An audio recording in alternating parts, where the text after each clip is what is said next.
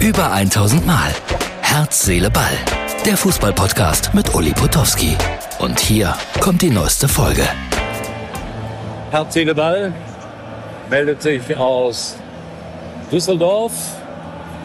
Zweite Liga, aber mit Erstligagefühl. 2500 Fans von Hannover 96. 35.000 insgesamt hier im Stadion. Ich bin mal gespannt, wie dieses Spiel verlaufen wird. Alles ist möglich, glaube ich. Und ja, Herz, Seele, Ball ist ganz nah dran. Es gibt einen neuen Rasen hier. Man sieht das, so ein paar kleine Beulen sind noch auf dem Gelände zu verzeichnen. So, dann viel Spaß. Bis später. Herz, Seele, Ball live dabei.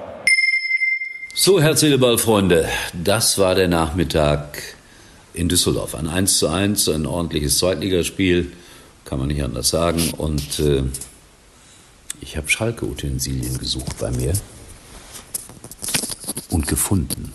Mir ist ganz kalt, wenn ich an Schalke 04 denke.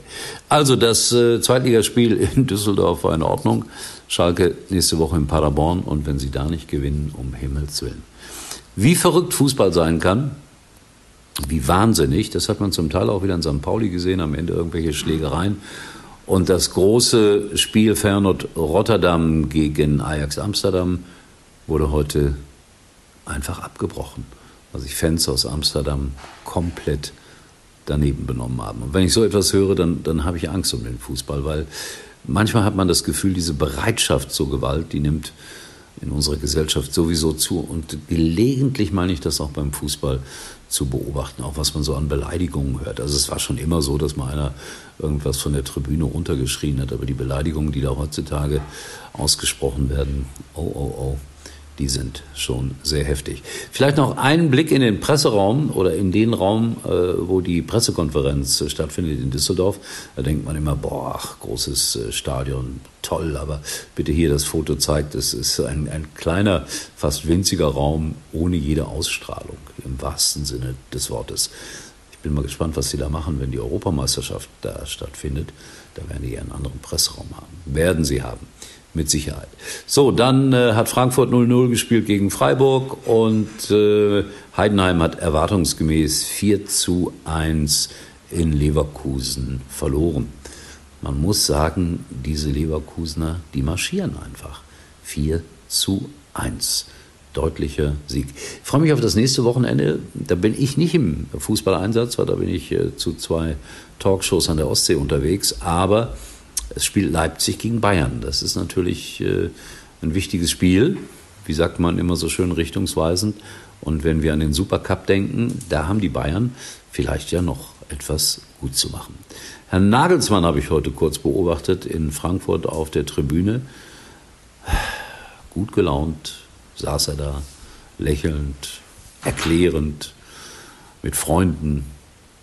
Ja, das ist so, als wenn ein junger Mann zum Fußball geht. Der ist äh, 36, sehr jung und ich bin gespannt, wie das dann mit ihm letztlich bei der Nationalmannschaft läuft.